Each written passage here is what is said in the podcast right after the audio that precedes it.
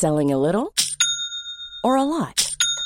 Shopify helps you do your thing however you cha-ching. Shopify is the global commerce platform that helps you sell at every stage of your business. From the launch your online shop stage to the first real life store stage, all the way to the did we just hit a million orders stage. Shopify is there to help you grow. Shopify helps you turn browsers into buyers with the internet's best converting checkout.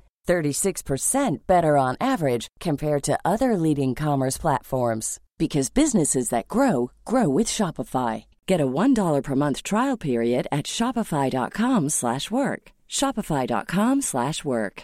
Jewelry isn't a gift you give just once. It's a way to remind your loved one of a beautiful moment every time they see it. Blue Nile can help you find the gift that says how you feel and says it beautifully with expert guidance and a wide assortment of jewelry of the highest quality at the best price. Go to BlueNile.com and experience the convenience of shopping Blue Nile, the original online jeweler since 1999. That's BlueNile.com to find the perfect jewelry gift for any occasion. BlueNile.com. Wow! Nice! Yeah!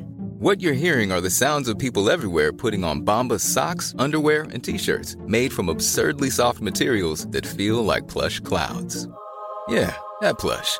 And the best part? For every item you purchase, Bombas donates another to someone facing homelessness. Bombas. Big comfort for everyone. Go to bombas.com slash ACAST and use code ACAST for 20% off your first purchase. That's bombas.com slash ACAST. Code ACAST. Bonjour à tous et bienvenue dans ce nouvel épisode d'Advocate. Je m'appelle Valentin Tonti-Bernard, j'ai décidé de créer ce podcast pour vous permettre de découvrir la vraie vie des avocats. Quel est leur parcours, quelles sont leurs activités, mais surtout, quel est leur business? Anomia, c'est un cabinet de conseil en stratégie exclusivement dédié aux cabinets d'avocats. Notre objectif est de permettre aux avocats d'atteindre leurs ambitions en utilisant les méthodes de l'entreprise appliquées à la spécificité des cabinets d'avocats. Et concrètement, ce qu'on fait, c'est de la formation business, du coaching business ou encore des missions de conseil en stratégie à l'intérieur des cabinets. Aujourd'hui, dans ce nouvel épisode du podcast Advocate, j'ai le plaisir de recevoir Maître Philippe Gossens. Philippe est avocat associé au sein du cabinet Advent Altana. Il intervient en droit pénal des affaires et vous allez le voir, il a un franc-parler comme j'aime. Il donne sa vision de la profession d'avocat, sa vision du métier, ce qu'il veut que ses collaborateurs puissent faire et l'état d'esprit dans lequel il les met au quotidien. Je ne vous en dis pas plus et je vous laisse découvrir ma conversation avec Philippe Gossens. Si ce podcast vous plaît, n'hésitez pas à mettre 5 étoiles sur Apple Podcast. C'est ça qui nous permet de remonter dans les plateformes de streaming et d'être le plus visible possible. S'il vous plaît, n'hésitez surtout pas non plus à en parler autour de vous, à le partager, à le diffuser, à le commenter, à le liker, à le critiquer si vous en avez besoin. Je vous souhaite une excellente écoute et je vous dis à très vite.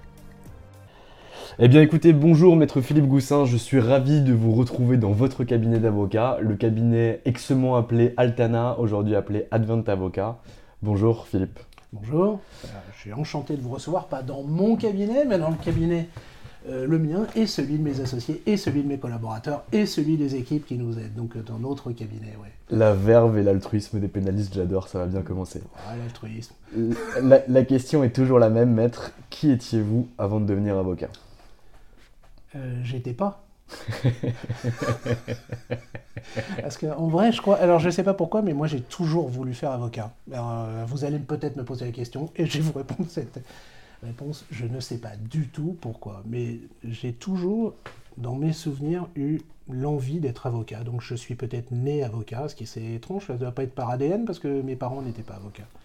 Ils n'étaient pas magistrats non plus. Donc, euh, je sais pas pourquoi, mais ouais, j'ai toujours eu ce sentiment-là.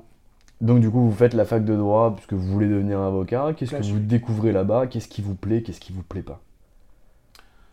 Alors déjà, j'ai fait un bac scientifique. Alors quand j'étais en C, ce qui était l'élite de la nation, ce qu'on avait dit, ce que je trouve complètement con, parce que j'aurais été incapable d'avoir un bac A2 à l'époque, donc littéraire. Je trouvais ça plus facile, le bac C, maths physique. Et euh, quand on m'a demandé ce que je voulais faire, j'ai dit je vais aller à la fac de droit. Et là, on m'a dit pourquoi? C'était une sorte de déchéance. Mais j'ai parce que moi, je veux faire du droit, donc je vais aller à la fac de droit. Et euh, non, alors qu'est-ce que j'ai aimé? À peu près tout, euh, en vrai, à la fac. Euh, sauf, les, sauf peut-être les installations sportives, euh, les cours de langue, parce que c'était pas très bien organisé. Mais autrement, le droit, j'ai trouvé ça super passionnant. Super passionnant. Et qu'est-ce que j'ai pas aimé euh, Rien. Euh, si, grossir. Parce que du coup, à coup de fresque tagada, j'ai un peu grossi, surtout que j'ai arrêté de faire du sport. Mais euh, non, la fac de droit, c'est passionnant. Il y a des gens, il y a des professeurs. On a de la chance en France, on a des profs de droit extraordinaires. Il y a une super ambiance. Enfin, c'est un super moment. Moi, les étudiants, il faut qu'ils en profitent. Quoi.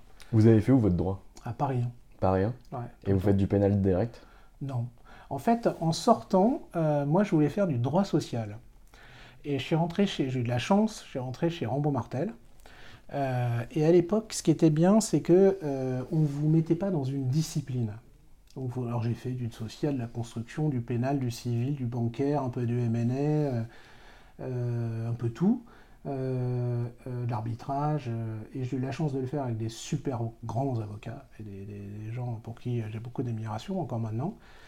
Et puis après, moi, je voulais faire du droit social. C'était mon truc. Je voulais faire du droit social. Donc j'ai fait du droit social, mais euh, petit à petit, j'ai fait de plus en plus de pénal. Et puis après, maintenant, je fais plus que du pénal.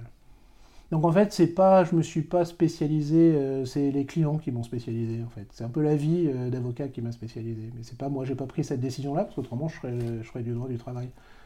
Mais j'ai raté, quoi, en fait. Suis un avocat droit du travail raté qui est devenu un pénaliste, quoi. Euh, Et en plus, la chance, c'est que dans les années 90, parce que moi j'ai prêté serment en 95, c'était un peu le début du pénal des affaires. Donc, tu avais les pénalistes et tu avais les avocats d'affaires. Mais tu n'avais pas vraiment de pénalistes d'affaires.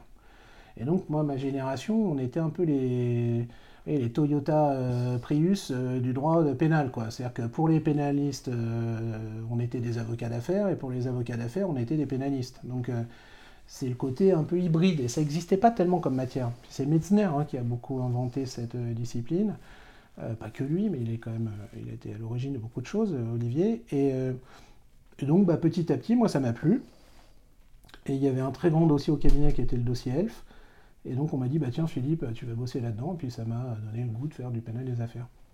Donc finalement, vous arrivez dans un pôle généraliste, vous faites un petit peu toutes les matières, vous vouliez faire du social, vous découvrez le pénal des affaires qui arrive dans les années 95, l'affaire Elf, et là finalement, vous montez dessus. Qu'est-ce que vous voyez dans cette affaire? Bien sûr, pas directement les, les- les- les secrets de, de sous le capot que vous devez garder pour vous, mais qu'est- qu'est-ce qui se passe quand on vous confie une affaire de cette importance, tant en termes médiatiques qu'en termes juridiques? Alors, déjà, quand tu es jeune collaborateur, on te la confie, mais c'est pas toi qui est, euh, à la tête du dossier. Mais euh, d'abord, ce qui m'a.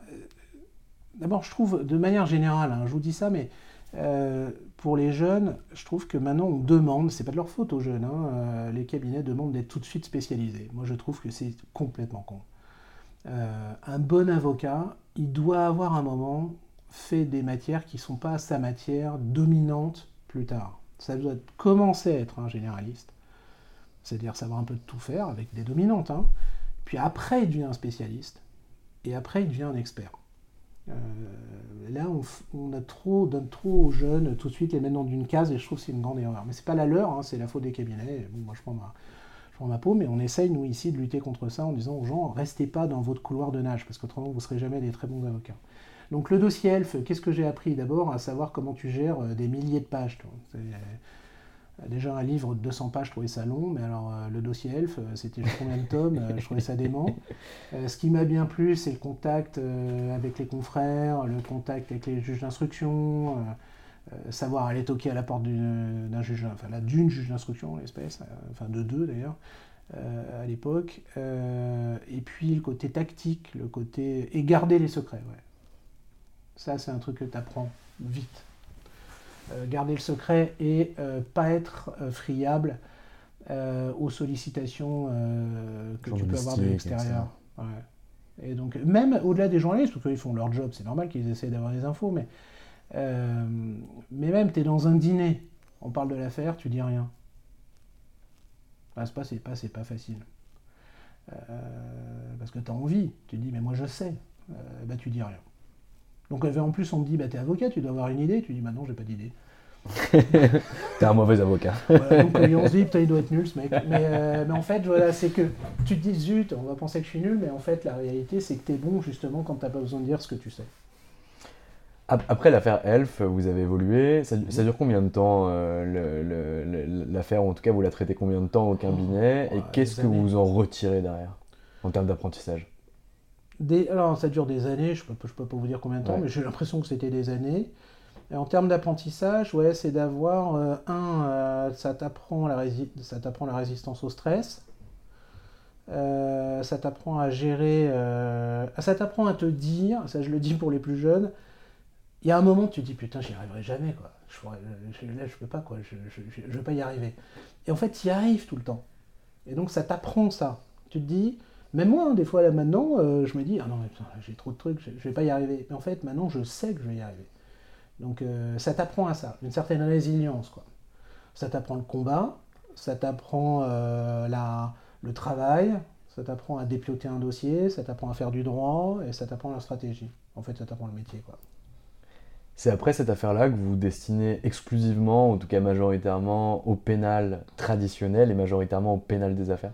Pendant, ouais. petit à petit, euh, j'ai eu de plus en plus de dossiers de pénal, parce qu'au sein de mon cabinet, on a dit, bah tiens, Philippe, euh, manifestement, il aime bien le pénal, on va lui filer des dossiers euh, de pénal. Et vu que j'avais la chance d'être dans un grand cabinet d'avocats, euh, vraiment dans une très belle maison, hein, maintenant il y a une diaspora de cette, de cette maison au barreau, mais euh, ouais, petit à petit, j'ai de plus en plus de dossiers de pénal. Vous restez combien de temps au sein du cabinet? En Beaumartais, j'étais stagiaire, euh, avocat, donc élève avocat. Après, euh, j'ai été collaborateur en 95 et j'en suis parti en 2004. Donc 9 ans au sein du cabinet. Ouais. Pourquoi vous partez? Ah, alors ça c'est compliqué. euh, pourquoi? Parce que euh, il y a une divergence de vues entre associés. C'est un peu toujours un regret pour moi parce que c'est un grand cabinet qui était composé de gens remarquables avec des caractères parfois euh, complexes, mais, mais des grands, grands, grands professionnels. Ouais, chacun dans leur domaine. Moi, moi, je dois énormément à ce cabinet, à tous les gens qui ont composé ce cabinet, et tous les associés, même certains avec qui, après, quand je suis parti, bon, j'avais des relations, on va dire, plus compliquées, mais pour qui je garde une grande admiration professionnelle, ouais. Tous. Du coup, après avoir été collaborateur, vous devenez associé de ces structures. Comment ça se passait à l'époque Et comment. euh, Qu'est-ce que vous avez gagné ou qu'est-ce, que, qu'est-ce qui a changé dans l'exercice quotidien de votre job? Alors, à l'époque, moi, donc, j'ai arrivé en 95 et j'ai été associé en 2002. Euh, donc assez vite par rapport à... Et c'est pas perso, hein, c'est qu'à l'époque, tu étais associé plus jeune. Euh, en fait, associé, c'est un, métier qui s'ajoute à ton métier. C'est un métier en plus. C'est-à-dire que euh, tu peux être très bon collaborateur et jamais un bon associé. Euh, L'inverse, non. Mais euh, c'est un métier supplémentaire. Parce qu'en fait, c'est le même métier qu'avocat euh, co- collaborateur. Tu dois apprendre à gérer, tu dois apprendre à développer ta clientèle, tu dois apprendre à bah, être une partie de ton cabinet, à pouvoir influer sur les choix de ton cabinet pour savoir vers où il va, euh, quels sont ses choix stratégiques. Tu dois apprendre à manager, tu dois apprendre à facturer, euh, même si tu as des dossiers perso avant, mais c'est pas pareil quand même tes dossiers perso et puis les dossiers d'une grande structure ou d'une structure que tu possèdes, hein, euh, si tu crées ta structure. Mais donc, euh, ouais, c'est un métier supplémentaire qui est différent. C'est pour ça que ce qui est compliqué, c'est que les qualités d'un associé sont pas forcément les mêmes que les cabinets, euh, les qualités pour être un collaborateur. Donc, c'est pas que c'est mieux ou pas bien ou tout, hein, c'est autre chose. Et ça, est-ce qu'on vous l'avait transmis avant de devenir associé Soit directement en observant les- les associés qui étaient déjà présents, ou finalement, est-ce que vous aviez été formé euh, de, façon plus solennelle ou plus encadrée à devenir un bon associé? Non, moi vraiment j'ai de la chance parce que vraiment je le dis, hein, j'ai eu beaucoup de bol d'être dans ce cabinet et euh, parce que les gens euh, te transmettaient le savoir, Euh, tout le savoir professionnel, de ce que c'était la structure. Bon, évidemment, tu as des choses que tu découvres évidemment quand tu deviens un associé, mais, mais par exemple nous ici, euh, chez Advent Altana, c'est ce qu'on essaye de faire, de dire le métier d'avocat c'est un métier et c'est vachement plaisant quand tu es plus vieux maintenant, hein, c'est que tu transmets aux autres. Alors pas comme tu deviens vieux en disant eh ben alors moi tu vois j'ai fait ça faut faire pareil. C'est pas le problème. Après ils feront probablement pas pareil les plus jeunes. Mais en tout cas tu leur dis certaines choses qui vont les aider à être des bons associés et, qu'ils s'épanouissent dans leur job. Euh, ça c'est important. Et ça c'est le transfert de savoir. C'est pour ça que nous c'est vraiment un métier de compagnonnage c'est une erreur monstrueuse que de penser que euh, ça devient un métier euh, comme un autre Euh, c'est pas que les autres sont pas des métiers euh, bien hein, mais c'est vraiment du compagnonnage. On t'apprend à devenir avocat. Alors moi j'ai une vision là-dessus assez disruptive et c'est pas une critique des gens qui sont à l'école d'avocat et qui la managent et qui dépensent beaucoup d'énergie et de temps. Mais moi, je supprimerais l'école d'avocat. Vous n'êtes pas le seul. Et non pas parce qu'on y perd du temps, c'est pas le sujet, mais parce que je suis intimement persuadé qu'on apprend à être avocat en étant auprès d'un avocat et en étant avocat soi-même.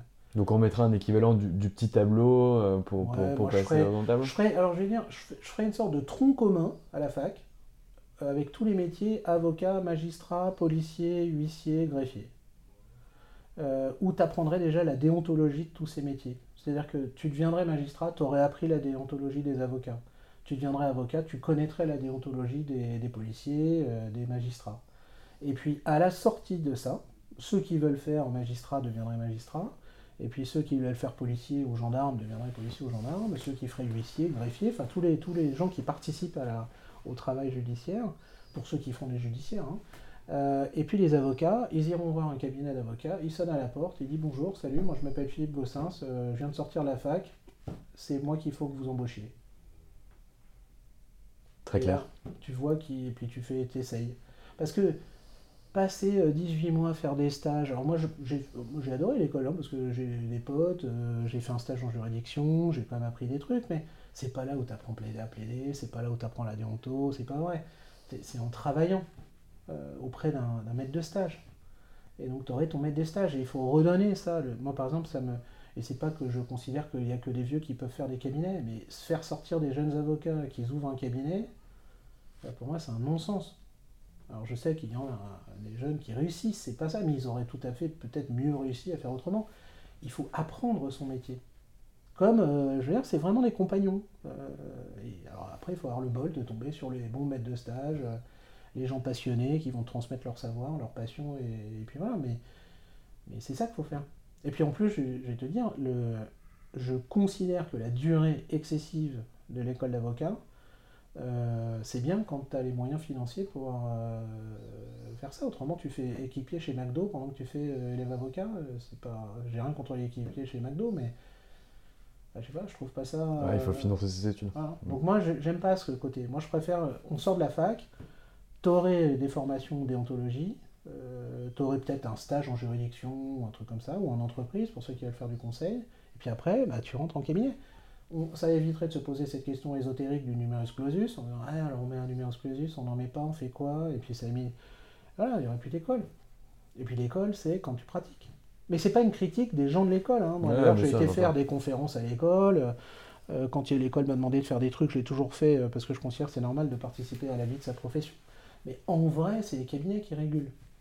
Mm. Ben, Jean-Michel Darrois et beaucoup d'autres ont la même approche que vous en disant que finalement on, on apprend auprès d'un maître. Euh, c'est comme ça, alors pas pour le singer, mais en tout cas pour apprendre de ses gestes, de ses actes, de son comportement, de ses méthodes de travail. Et c'est comme ça qu'on évolue. Parce que C'est sûr. c'est vrai que les, les six mois de cours, moi je suis Et pas puis- allé. mais Puis t'apprends, t'apprends euh, aussi, euh, t'apprends aussi euh, auprès évidemment de ton avocat avec qui tu travailles, de ton maître, tes ou enfin ton ou tes maîtres. Mm. Mais euh, t'apprends aussi. de- moi, j'ai beaucoup appris auprès des magistrats. moi, j'ai eu de la chance de croiser des grands magistrats. Je me souviens notamment, alors je peux pas tous les citer, mais il y en a Mm. un qui m'avait marqué, qui était Monsieur Zanotto, euh, qui était juge d'instruction. Euh, c'était un grand magistrat euh, et ça m'est arrivé parce que euh, de, de- pouvoir discuter avec lui une demi-heure sur euh, euh, voilà, la profession, etc. Et moi, j'ai beaucoup appris auprès de procureurs. Tu vois comme ils sont à l'audience, tu discutes avec eux. Donc, tu apprends ton biotype. Tu n'apprends pas comme ça dans in abstracto euh, le métier d'avocat. Ça, pour moi, c'est un non-sens. Enfin, c'est, n'importe quoi. Enfin, t'apprends quoi? Euh, T'as qu'à voir euh, les gens à l'école. hein. Euh, on fait un sondage et il y en a qui ont vraiment appris en sortant. Ils se disent, est, je suis avocat, sans jamais avoir pratiqué encore. Déjà, c'est dangereux. Donc euh, non, on t'apprend auprès des avocats, et puis on gagnerait du temps. Et puis tu permettrais... Moi surtout, j'aimerais qu'il y ait un tronc commun à un moment avec ceux qui se préparent à devenir magistrats, policiers, gendarmes, greffiers, huissiers. La famille judiciaire, elle devrait être beaucoup plus euh, à un moment en- au même endroit. Qu'on apprenne les, trucs les uns des autres. Très clair. On ferme cette parenthèse là, mais en tout cas, je, note le point. Donc en 2002, euh, vous, deviez, vous devenez associé du cabinet Rambo, Rambo Martel. Ouais. En 2004, vous décidez de quitter ce cabinet pour euh, des mésententes entre associés, on s'en fout. Euh, Qu'est-ce que vous faites en 2004 Vous êtes associé d'un vocable, etc. Je suis associé d'un cabinet américain qui s'appelle Proskauer Rose, un cabinet new-yorkais avec je crois, il y a 800 avocats, Mm. un gros cabinet d'affaires américain, où j'ai croisé des gens euh, vraiment extra. Euh, alors pour moi, c'était un peu un monde à part. Enfin, un cabinet américain, moi je voyais ça dans les séries. toi, mais, euh, je- et, euh, Ali McBeal. euh, ouais, non, c'est ça, quoi. C'est- c'est- Mais euh, j'ai croisé vraiment euh, tant contentieux que. Alors, je les voyais moins, les corporate lawyers, mais en contentieux, euh, ça me- vraiment, ça m'a intéressé de voir comment ils fonctionnaient. C'est un système judiciaire différent du nôtre, mais avec euh, une sorte de process très américain.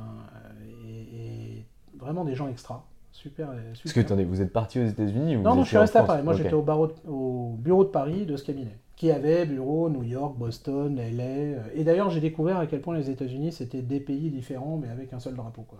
Mais- Et donc, judiciairement, c'était assez pareil aussi. Et donc, moi, j'ai beaucoup appris et comment aussi fonctionnaient les cabinets américains. Et j'en ai, euh, franchement, je me suis dit, ok, je vois comment ils fonctionnent, euh, je vois la puissance qu'ils représentent, l'intelligence qu'ils ont. Alors, ils ont des côtés management un peu trop comptables. euh, Bon, ça, moi, je suis plus dans un cabinet américain, il faudra demander à mes confrères euh, qui y sont encore. Mais je pense qu'il faut s'inspirer toujours de ce que font les autres, pas pour les singer, mais pour voir quels sont les points forts. Et nous, notre ambition, en tout cas au cabinet, c'est que les cabinets européens, euh, pas français, parce qu'il faut arrêter ce délire des cabinets français, machin, euh, c'est l'Europe, il faut arrêter de se la jouer, t'as Amérique du Nord, Europe, Asie. hein, euh, bon, donc euh, il faut qu'on crée des grands cabinets très puissants. Europe continentale évidemment, parce que je mets nos amis anglais plutôt côté Amérique du Nord. Mais donc il faut des grands cabinets européens puissants. C'est ça qu'il faut faire. Parce que ça participe de, du développement et de la défense des intérêts de notre continent. Pas pour, euh, tuer les autres, hein. il n'y a pas de guerre économique. Moi j'aime pas le mot guerre, on voit maintenant ce que c'est la guerre, hein. c'est envoyer des bombes sur les gens pour les tuer. hein. Moi les Américains, j'ai pas envie de les tuer, les Chinois non plus, j'ai envie de, c'est mes compétiteurs. Mais on est en retard là-dessus. Il faut que les cabinets d'affaires et les jeunes, moi je dis les jeunes euh, juristes, avocats euh, du, monde, judiciaire ou du monde du conseil, leur challenge, ça va être ça. Mm. Et comment on fait pour faire ça Ah, mais on bosse. On bosse, euh, on se développe, euh, on accueille des, des jeunes conformes, on leur Mm. donne les moyens de s'épanouir, on, on ex- on explique aux clients et aux institutions gouvernementales que euh, au lieu de travailler avec des cabinets américains, il faudrait mieux qu'ils travaillent avec des cabinets européens. Moi, les décideurs que je crois, je dis, vous croyez que Boeing, ils prennent des cabinets européens? Avec ce genre de main, ils vont rire jusqu'à la nuit des temps. Il y a une sorte de... Je sais pas, du protectionnisme, hein, c'est Mm. pas le sujet. Et l'objectif, c'est que les associés qui sont brillants, euh, moi j'ai plein de potes dans des cabinets américains, ou anglo- enfin anglais, qui reviennent dans des cabinets européens. Et ça, c'est à nous de nous organiser pour le développer. Donc il Mm. faut créer des réseaux, c'est pour ça que nous, on s'est rapprochés d'un cabinet italien, d'un cabinet allemand, que là, on se rapprochera, euh, espérons-le, d'un cabinet espagnol, d'un cabinet d'Europe du Nord, euh, du Benelux, d'Europe de l'Est, en ce moment c'est un peu compliqué, mais... et c'est ça qu'il faut créer pour euh, développer et d'être au aux côtés des clients. On n'est que des serviteurs de nos clients, dans serviteurs dans le bon sens du terme. On les assiste, on les conseille, on les défend, etc. Mais il faut que les entreprises européennes, aient des cabinets puissants qui soient là pour les défendre. Et donc, c'est à nous de nous organiser. Donc, c'est du boulot. Et on a du retard là-dessus. C'est quoi aujourd'hui les freins ou c'est quoi les fragilités justement pour vous aider à atteindre cet objectif de cabinet européen? La fragilité, euh, c'est d'abord, on n'a pas les mêmes moyens financiers que les cabinets anglo-saxons, donc euh, c'est difficile sur certains trucs. On n'a pas le même marché. Euh, le marché est beaucoup plus mature en Amérique du Nord qu'en en Europe sur le marché du droit. Et puis, il faut lutter contre un réflexe qui est de se dire oh là là, il y a un truc très international, je vais prendre un cabinet international et donc il me faut un cabinet anglo-saxon. Où il y a des gens remarquables hein, dedans, hein. c'est pas du Mm. tout une critique des cabinets anglo-saxons, parce que justement il y a des gens super forts dedans et super brillants. Donc euh, c'est ça un peu les freins. Mais la, la puissance financière des cabinets anglo-saxons est bien supérieure à celle des cabinets européens, donc il faut qu'on compense ça en étant beaucoup plus rapide. Et on peut être plus agile, on peut être plus rapide, on est sur notre sol. Euh, donc on a aussi beaucoup d'avantages. On a des Mm. freins, on a des retards, mais on a aussi beaucoup d'avantages.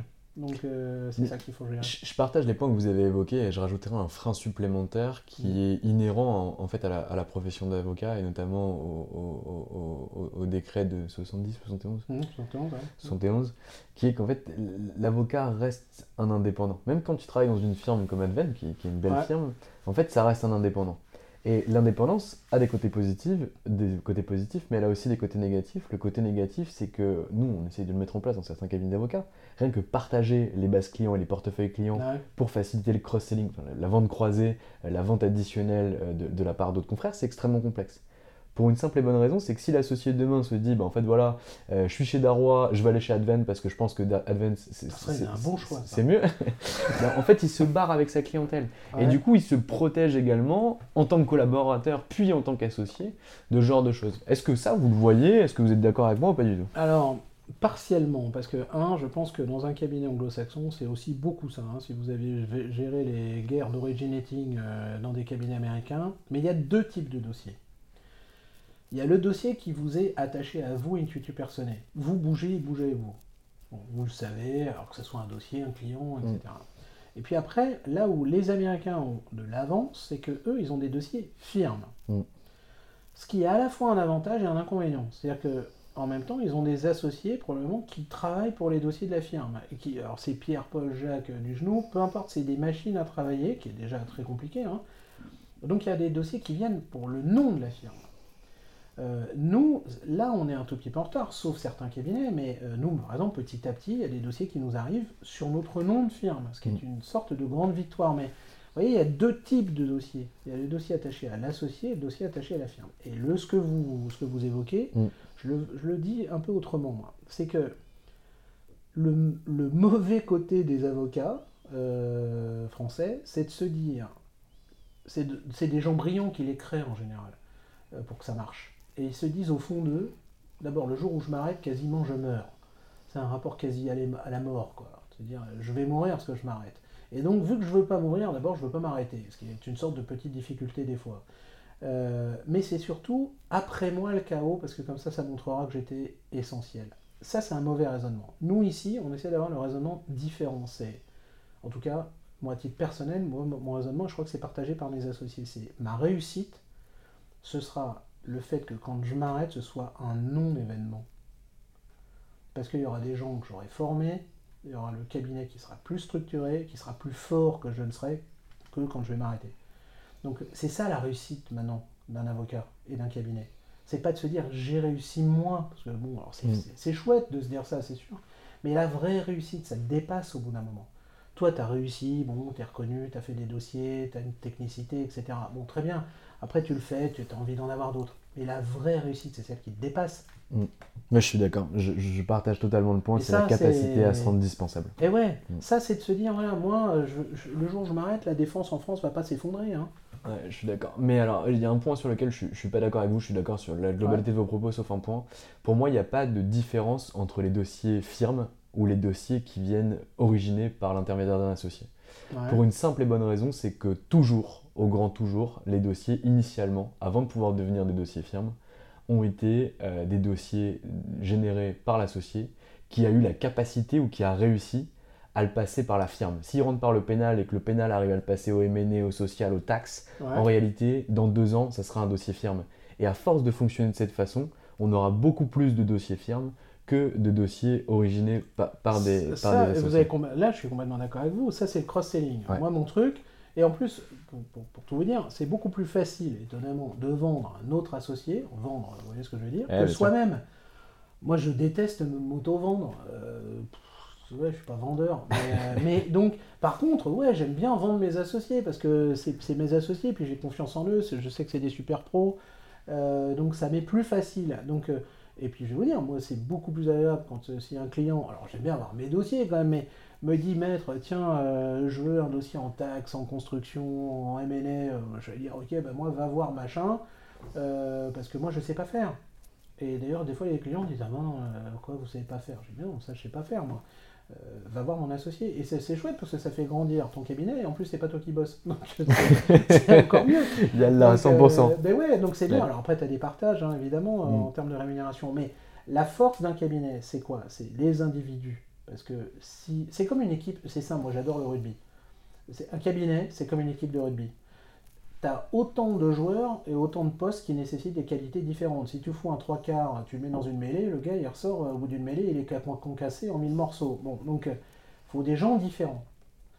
qui sont tous très bons à leur poste, mais qui savent jouer ensemble. Si tu fous des gens très bons qui jouent pas ensemble, tu n'auras jamais une bonne équipe. Si tu fous des caves qui jouent ensemble, ça ne sera pas une bonne équipe non plus. Il faut des gens très bons, chacun dans son truc, et qui savent jouer ensemble. Mais pour ça, il faut un coach. C'est qui le ça, coach Advent manager. Et donc, alors, tu as deux options. Soit tu fais un management, management managing partner, etc. On n'a pas pris Mm. cette option. euh, parce que je trouve que c'est trop, trop de boulot pour le managing partner, euh, très franchement. Après, tu, tu, tu peux plus travailler toi. Et un managing partner non avocat. Ouais, mais là, il- tu peux avoir un secrétaire général. On a une secrétaire générale, mais les avocats, à mon avis, gouverner dans des structures de notre taille. Hein, je vous dis pas si c'est un cabinet de 2000 personnes, mais euh, tu te fais concasser par les avocats. Déjà, un avocat, pour arriver à imposer un truc à un autre avocat, c'est pas facile, même quand c'est son associé. Alors, si t'es pas avocat, à mon avis, t'as aucune chance. Donc, euh, nous, on a pris l'option de se dire on a des groupes, un comité exécutif, puis des délégations sur euh, certains associés, et on discute des trucs régaliens entre, associés. Alors, tu as une certaine pesanteur du coup, parce que c'est plus compliqué, tu as moins de fluidité, enfin de rapidité dans certaines décisions, mais au moins quand elles sont prises, elles sont acceptées par tout le monde. Et elles sont réfléchies. Euh, et c'est la synthèse, c'est pas l'unanimité, hein. c'est la réflexion de tout le monde sur un point. Et ça, t'avances. Mais euh, c'est ça le vrai cabinet d'avocat. Mais euh, c'est vrai que c'est pas facile, hein, parce qu'il y a des choix structurants à faire bah, tu peux avoir des débats, mais euh, c'est pas grave. Tu as le droit de Mm. pas être d'accord avec les autres. Puis euh, tu mets déjà un avocat dans une pièce, il peut débattre avec lui-même pendant 20 ans. hein. Donc, euh, si t'en mets 22, euh, ça te fait 44 avocats en fait. Ouais, on est deux dans. dans- donc, mais c'est passionnant de faire ça. Parce que justement, tu faut, il faut avoir un but, et puis après tu vois les moyens que tu mets pour atteindre ton but. Ouais, ça, je c'est suis assez super d'accord. passionnant. Je suis assez d'accord. Euh, vous allez dans ce cabinet américain à partir de 2004 quand vous quittez Rambo Martel. Euh, vous y restez combien de temps? Pourquoi vous vous barrez? Alors j'y reste 4 ans. Euh, J'en suis pas parti parce que je m'entendais mal avec mes associés américains, pas du tout. D'ailleurs, j'y retourne. Là, ça fait longtemps avec le Covid, tout ça, que j'y suis pas retourné. Mais quand je passe à New York, je passe voir les, anciens associés. Donc, c'est des gens avec qui j'aime bien converser. Euh, et en fait, il se trouve que euh, par le plus pur des hasards, je rencontre à un moment euh, certains de mes anciens associés de Rambo Martel, qui étaient eux partis dans un autre cabinet. Et Ils étaient chez dit- Auric? Non, ils étaient, eux, ils étaient partis, parce que ça, c'est ceux qui étaient restés, mais ceux qui étaient partis chez Salence. Et puis on discute, et puis on se dit, tiens, avec certains associés avec qui j'étais chez Proscar, on se dit, on- tiens, pourquoi on ne créerait pas un cabinet, un cabinet français? Et européen Et il se trouve qu'on en discute une fois par hasard avec des anciens associés, qui disent, ah, c'est marrant, parce que nous, on aimerait aussi peut-être faire ça. On, a créé, euh, on a créé Altana. Alors Altana, au début, on était... euh, c'était une grosse création parce qu'on était une trentaine d'avocats tout de suite. On était 11 associés, donc on a tout de suite associé des collaborateurs. Euh, et ça a été une super aventure. Et en plus, on l'a fait en pleine crise économique. hein. On l'a créé en 2009, 2008. Et tout le monde nous a dit Vous êtes tarés, dans deux ans, vous êtes morts. hein. Euh, bah, on n'est pas mort. hein. Euh, et ça a été une super aventure. Et ça, je le dis pour, pour les jeunes, euh, s'il y en a qui écoutent, la création d'un cabinet, c'est toujours une super aventure. C'est du stress, c'est une angoisse, c'est c'est pas facile et tout, mais c'est toujours, toujours une, une super aventure. Alors ça peut réussir, on a de la chance, ça réussit, mais ça évolue. hein. Euh, mais ça, peut, ça peut planter, tu peux te séparer, tu peux faire plein de trucs, mais t'apprends toujours. Mais de toute façon, en plus, il n'y a pas de risque. Hmm? Il n'y a pas de risque. Si vous vous plantez, qu'est-ce qui se passe? Bah, si, t'as le risque d'être déçu. Ouais. Bon, c'est un peu comme en amour, si On tu veux. Tu, son peux, ego, tu, es- tu, tu- tu es avec quelqu'un, euh, t'es tout bien, t'es tout amoureux, puis si tu vois qu'au bout d'un an, deux ans, trois ans, dix ans, bah, ça marche pas, t'es déçu, même si t'as pas de risque. Euh, mais euh, c'est une déception, parce que tu mets beaucoup de toi dans un cabinet. Mais c'est pas grave, tu fais autre chose. C'est plus facile qu'un divorce. Hein. Quoique, des fois il y a des divorces entre avocats, compliqué. Mais non, c'est toujours une aventure, mais c'est vrai que c'est un peu, un peu ton bébé. quoi. Et donc, d'ailleurs, ça participe du truc. C'est que tu es tellement attaché à ta, création que tu as du mal à, un moment voir qu'elle t'échappe comme un enfant un peu. Euh, T'en es plus le maître. Euh, moi, j'ai beaucoup moins de prise maintenant sur le cabinet que j'en avais peut-être au début du cabinet. Mais euh, je pourrais en être triste. Au contraire, parce que je me dis, c'est génial. Il y a des jeunes associés super. J'ai encore des associés que je connais depuis presque 30 ans.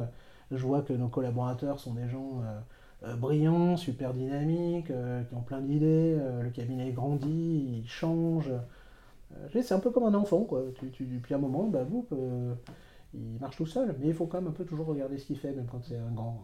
Ah, tout à fait d'accord. Euh, ça m'intéresse la création finalement à 11 associés, euh, 19 collaborateurs, enfin, en tout cas à 30 personnes, peu importe le, le nombre exact, on s'en fout. Ouais, on. Euh, comment on se met d'accord dès le départ sur la création? Parce qu'on voit beaucoup de cabinets d'avocats qui ont été créés par 3-4 copains, une personne, deux personnes, etc. Mais 11, c'est quand même assez rare. Alors, déjà, je trouve il y a une erreur souvent quand on crée un cabinet, c'est de créer un cabinet avec des copains. Ça, à mon avis, déjà, c'est pas bon. Euh, tu peux avoir, tu peux avoir des copains, mais par exemple, moi, mes associés, c'est pas mes copains, Euh, c'est mes associés. Euh, Il y a des gens avec qui j'ai plus d'affinité que d'autres à titre perso, mais par contre, j'ai pour chacun et chacune d'entre eux la même affinité d'associés. C'est des gens en qui j'ai confiance professionnellement. Voilà. Faut pas choisir les gens en fonction de si c'est ton pote ou pas ton pote. Euh, c'est professionnellement, est-ce que tu as la même vision de ce que tu veux faire du cabinet? Comment tu veux le manager? Et en plus que ce soit des bons professionnels. Nous, la chance, c'est qu'on se connaissait, parce qu'on venait du même cabinet, tout compte fait. Donc on savait qu'on était des bons pros et on voyait, on savait ce qu'on voulait faire. Et après, tu te donnes un objectif. Tu te dis, à 10 ans, voilà, on veut amener le cabinet. Et puis, une fois que tu y es, tu fais un point, tu dis, ok, on y est, bah maintenant, dans 10 ans, on veut être où? Ok, mais quand on voit l'objectif finalement, c'est bien, c'est-à-dire que le- le soleil est là, on va par là. Ouais. Mais comment on fixe derrière les étapes à 11 associés en disant ok concrètement euh, je veux être à 80 sans avocat dans 10 ans, euh, je veux être un cabinet européen ou pan-européen euh, qui soit une référence à, à- à ce niveau-là et qu'on travaille avec de gros institutionnels européens, ça ça se fait pas en deux secondes. Donc comment on fixe ces différentes étapes Eh pour y ben, tu, en fait, tu vois, ça se fait en vrai en deux secondes quand tu as confiance en l'autre. C'est étonnant, c'est même, même presque n'en discutes pas tellement, parce qu'en fait, tu le sais que tu es d'accord sur l'objectif, quand tu connais tes associés, quand tu as cette chance. Euh, alors, euh, tu te donnes pas trop un... Nous, on s'est jamais donné un, objectif de, de nombre. Tu sais, tu as des cabinets, ils te disent, ouais, dans un an, on doit être 100, après, dans deux ans, on doit être 150, alors bon, on s'en fout, on prend n'importe qui, de toute façon, c'est le nombre. Nous, on s'est toujours donné un objectif de personne, de personnalité, en disant on veut des associés qui nous rejoignent, qui ont une personnalité qui sera la leur, mais qui est compatible avec la nôtre. C'est-à-dire une certaine, euh, d'abord des bons pros, des gens qui ont une déontologie, euh, des gens euh, qui sont humainement des belles personnes quelque part. C'est ouais, on peut pas des dingues quoi. Alors tu as des gens qui ont du caractère, mais c'est pas pour autant qu'ils sont des dingues. Et des gens qui ont le même amour de notre profession, voilà. Qui sont des vrais avocats, qu'ils Mm. soient judiciaires ou en contentieux ou en, conseil, Mm. Euh, mais des vrais avocats. Et, et ça, c'est vraiment déjà un, un choix en soi. C'est pas une association de chiffre d'affaires ou de nombre de personnes ou, ou même de domaine de compétences. Bon, évidemment qu'on essaie de compléter notre offre. Euh, Là, on a pris un confrère fiscaliste. On est super content, en plus il s'appelle Philippe, mais euh, c'est c'est un mec super. Voilà. Et c'est ça qui nous a aussi suivi. C'est un très bon pro, mais c'est quelqu'un de super. On s'est dit avec lui, on partage le même truc. Et après, tu sais où tu vas, parce que tout compte fait, tu as la même vision. Donc, euh, alors après, tu as des étapes, hein, ça c'est pas linéaire, mais c'est pas très compliqué, tout compte fait. Le truc, c'est le casting qui est compliqué. C'est pas l'objectif. Et ça, ça m'intéresse. que ça- Comment on caste? Comment C'est quoi les critères? Est-ce que vous avez défini entre vous, alors peut-être pas aussi euh, formellement, mais des critères objectifs qui font que je peux devenir associé? Imaginez, je, je travaille chez Gide, Ouais. euh, j'ai 9-10 ans de bar, euh, voilà, j'ai pas envie de rester chez Gide, je suis dans le, le partner track euh, chez, chez Gide. Je viens voir, je vous ai rencontré aujourd'hui, c'était un plaisir de discuter avec vous, on a bouffé des spéculoos, on a bu un café, c'était grave sympa. Je viens vous voir en disant voilà, moi je fais du taxe, Philippe n'est pas encore là, je passe devant Philippe, voilà.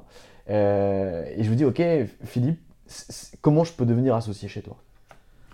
Chez vous, Déjà, déjà euh, c'est pas, vous n'êtes pas obligé de quitter Gide. hein, euh, Il y a des gens très bien chez Gide. Mais bon, si vous avez envie de changer de cabinet, euh, c'est d'abord, on va regarder quoi? On va regarder votre parcours, qui vous êtes. On va essayer de se renseigner un peu pour savoir qui vous êtes. Bon, pas pour faire de l'espionnite, mais pour Mm. savoir un peu. Après, on va regarder, on va vous dire, bon, c'est quoi votre projet? Mm. Qu'est-ce que vous apportez? Qu'est-ce que vous voulez faire pour vous éclater? Et nous, qu'est-ce qu'on aimerait que vous fassiez pour que le cabinet avance? Donc c'est une rencontre d'intérêt en fait. Après on va regarder un peu le chiffre d'affaires, c'est sûr, mais surtout la capacité à générer. Dans notre cabinet, il faut être un développeur. On n'a pas d'associé gouttière ici. Mais tu peux, alors c'est pas gouttière, j'aime pas trop, mais tu as des, des associés qui sont plus des, des, des services partenaires, des techniciens. Mais c'est vrai que quand tu as 800 associés, euh, forcément tu as des services partenaires. Mais c'est pas qu'ils sont moins bons que les autres, ils font quelque chose de différent. Nous, à notre taille, t'as que des développeurs. Et après, on va regarder aussi un point qui est super compliqué, c'est les conflits d'intérêts. Parce qu'une fois que tu as fait tout ça, euh, tu regardes aussi sur le plan déontologique si tu as des conflits d'intérêts sur la clientèle existence. Et puis après, alors tu as un truc, c'est le fit. Ah, c'est subjectif, ouais. Mais il Une faut fois que tu as fait tout ça, c'est des critères assez objectifs, ça, Mm. ça, ça coche des cases. Euh, tu te dis, bon, euh, et c'est un pari, hein. mais Mm. regarde, même sur, un, sur un, un associé en interne, nous on a fait des associés beaucoup en interne, hein, c'est à peu près moite-moite. C'est un pari toujours, t'en sais rien. Et, et tant mieux, c'est le sel de la vie. Si on savait déjà, si je te dis déjà tout ce que tu vas faire jusqu'à ta mort, tu vas t'ennuyer, y a plus, y a plus... c'est l'horreur. Ben, un cabinet, c'est pareil. Tu sais pas ce qui va arriver. T'as pas de plan, ou tu n'es pas sûr. Et c'est ça qui fait le sel du truc. C'est que tu vas après te dépatouiller, te, te- te déployer toute l'énergie possible, imaginable, pour que les gens, chacun s'épanouisse et ensemble fassent un truc fort. Euh, alors, c'est pas toujours facile, euh, c'est pas vrai de dire que ah, c'est fantastique, c'est ultra facile. Ça, les gens qui me disent ça, ça m'inquiète pour leur cabinet, parce que c'est, qu'ils planquent des carences graves. Euh, mais il y a un truc qui anime, c'est le respect. Voilà. Euh, au cabinet, même si tu n'es pas d'accord avec un associé, vu que tu le respectes, tu essaies de comprendre pourquoi tu n'es pas d'accord avec lui. Après, tu auras toujours des associés qui rentrent, qui sortent, mais on veut pas l'auberge espagnole, nous, ici, hein, euh, même si j'adore ce film. Mais euh, le, truc, c'est, voilà, tu, res- tu respectes l'autre pour sa compétence professionnelle, pour ce qu'il est même humainement, tu n'es pas son pote, et tu partages une aventure commune. Si tu fais ça, déjà dans ton casting, tu y arrives. Alors à ceux qui nous écoutent, ceux qui veulent faire un truc euh, dans un cabinet pour avoir des voilà s'épanouir, faire des trucs, avoir une vraie ambition, et il y en a plein des cabinets qui veulent faire ça. On n'est pas les seuls sur la place, mais en tout cas nous on veut le faire et on veut on veut faire venir des talents, Euh, des gens qui ont qui ont cette ambition. Si tu fais avocat sans ambition dans le bon sens du terme de l'ambition, ça sert à rien de faire avocat. Si tu le fais avec une sorte d'ambition, d'épanouissement perso, mais aussi de trucs qui te dépassent, là, tu commences vraiment à t'éclater quand tu es associé. Parce que ça, c'est génial. Quand tu te dis, euh, waouh, c'est chouette, quoi. Même tu vois les plus jeunes euh, devenir meilleurs. Tu pourrais dire, c'est angoissant, parce que toi, c'est anxiogène, euh, ils vont me prendre ma place, je vais me faire un... Mais non, c'est que génial, c'est qu'une fierté. Tu te dis, putain, ces gens-là, je les ai vus bébé avocat, comme d'autres m'ont vu bébé avocat, et ça va devenir les superstars du baron ou des gens remarquables, euh, des gens euh, voilà, pour qui tu auras de l'admiration. Ça, c'est l'épanouissement total. Enfin, en tout cas, moi, c'est ce que je pense. Je partage. C'est plus, je regarde plus derrière moi, enfin, euh, en termes d'âge, que devant, en fait. Moi, je m'en fous, j'ai encore 10 ans à faire avocat, j'ai plein de choses à faire, je me, j'ai plein de dossiers très complexes où il va falloir que je me concentre et tout, mais j'ai qu'une, hâte, moi, c'est que les plus jeunes soient meilleurs que moi. hein. Ça sera ma vraie réussite, ça. De quoi vous êtes fier Sans professionnellement? décliner. Comment c'est trop facile pour. Ouais, c'est facile. De quoi vous êtes fier professionnellement, excepté de cette transmission? C'est quoi votre plus grande fierté? Alors, est-ce que je suis fier de quelque chose? Euh, Pas vraiment, je suis pas vraiment fier de. Je suis pas vraiment euh, fier de, de quelque chose en particulier, mais. Je ne saurais pas quoi dire. Je suis en, en vrai. Voilà, je suis heureux quand je me dis que dans un dossier, j'ai servi à quelque chose. Et je suis hyper triste quand je me dis dans un dossier, j'ai servi à rien. Et des fois, tu as ce sentiment. hein. Tu dis en fait, euh, j'ai servi à rien. Quoi. Alors, c'est pas toujours vrai. D'ailleurs, l'inverse aussi. Ouais. Mais la vraie fierté, c'est ça. C'est quand tu dis, ouais. Ça, c'est une fierté perso. hein. Après, je suis fier quand je me dis, j'espère que je donne à ceux qui m'entourent un peu de mon savoir-faire et l'amour du métier. Ça, ouais, j'aime bien ça. Ou quand je vois que quand j'arrive quelque part, j'ai des avocats plus jeunes que moi qui me disent Ah tiens, vous êtes euh, maître machin, ah tiens, je vous ai écouté plaider, euh, ah, est-ce que je peux parler avec vous un peu? Ouais, quelque part, ça flatte un peu mon ego, ça c'est vrai ça. Parce que j'aime bien. Moi j'aime bien bien. transmettre quoi. Après, me regarder devant une glace en me disant Waouh, qu'est-ce que je suis bon, euh, je m'en fous en fait. Euh, parce que c'est pas. Ouais, ça, je me le dis à, dans, moi-même, je me le dis, mais c'est pas ça qui m'éclate le plus, moi. C'est vraiment. Ou un magistrat, tu vois, qui va te dire, euh, vraiment, maître, euh, C'est pas pour autant que tu gagnes, d'ailleurs, au demeurant, mais euh, d'ailleurs, même c'est souvent mauvais signe quand un magistrat te dit en disant franchement, le tribunal vous, vous félicite pour la qualité de votre défense. Bon, là, tu te dis, ouais, tiens. Fais chier, j'ai perdu. là, tu te dis, je vais perdre, mais au moins, je le fais avec panache. Mais donc, voilà, non, mais tu, tu te dis, ouais, tu, tu es un vrai avocat. Moi, je vois, ce que là où, où je, suis, je suis content, c'est quand je me dis qu'il y a des gens qui me disent, ah, Philippe, t'es un vrai avocat, toi. Mais euh, pas toujours, hein, mais euh, il y a des gens qui m'aiment pas, hein, mais, mais ouais, j'aime bien ça. Ça, c'est une fierté, ouais. Maître, je vous ai pris pas mal de temps euh, cet après-midi. En, en plus, je vous ai appelé. Je vous... je vous remercie. Par contre, le mien, je vous le facture. Il est fort, il est très fort. Euh, je vous laisse un mot de la fin euh, à destination de vos associés, de vos collabs, de vos clients, de votre femme, de vos enfants, de qui vous voulez. C'est euh, la minute Gossens. Putain, je vais mourir après. La club du condamné. Non, alors le, le- moi ce que je dirais à tous ces gens-là réunis, pour qui j'ai soit de l'amitié, soit de la considération, soit de l'amour, il y a un truc dans la vie, il faut vivre avec passion. Quoi que vous fassiez. Euh, vos relations professionnelles, personnelles, euh, familiales, faut le vivre avec passion, euh, avec une certaine détermination parfois, mais surtout avec passion. Une vie sans passion ne mérite pas d'être vécue. Une vie avec passion, il y a toujours, hein, on peut c'est un peu Churchill, hein, je vous préviens, mais, mais trouve que moi je pourrais mettre pas les larmes, mais et puis je suis pas Churchill. Mais c'est, ouais, il faut être passionné. Si vous êtes passionné dans ce que vous faites, vous allez vous éclater. Si vous vivez sans passion, euh, vous allez mourir triste. Eh ben, je- partage, je prends. On a commencé avec Churchill, avec les Tagada, le No Sports euh, durant l'université. On finit avec Churchill à la fin, ça me va parfaitement. Merci Maître beaucoup. Gossens, je vous remercie. C'était un grand plaisir de pouvoir échanger avec vous et j'espère que cet épisode aura plu à tout le monde. Et voilà, c'est fini pour aujourd'hui. J'espère que cet épisode vous a plu. Pour découvrir tous les contenus qu'Anomia propose, vous pouvez vous rendre sur www.anomia.fr. Vous y trouverez des vidéos, des podcasts, des articles et également nos propositions de formation et d'accompagnement dédiées aux avocats, dédiées au business des avocats. Je vous souhaite une excellente journée et n'hésitez surtout pas à nous contacter. À bientôt. Hi, I'm Daniel, founder of Pretty Litter. Did you know cats tend to hide symptoms of sickness and pain? I learned this the hard way after losing my cat, Gingy. So I created Pretty Litter, a health monitoring litter that helps detect early signs of illness by changing colors, saving you money and potentially your cat's life. Pretty Litter is veterinarian developed, and it's the easiest way to keep tabs on your fur baby's health right at home. Go to prettylitter.com and use code ACAST for 20% off your first order and a free cat toy. Terms and conditions apply. See site for details. Planning for your next trip? Elevate your travel style with Quince. Quince has all the jet setting essentials you'll want for your next getaway, like European linen, premium luggage options, buttery soft Italian leather bags, and so much more. And is all priced at 50 to 80% less than similar brands. Plus, Quince only works with factories that use safe and ethical manufacturing practices.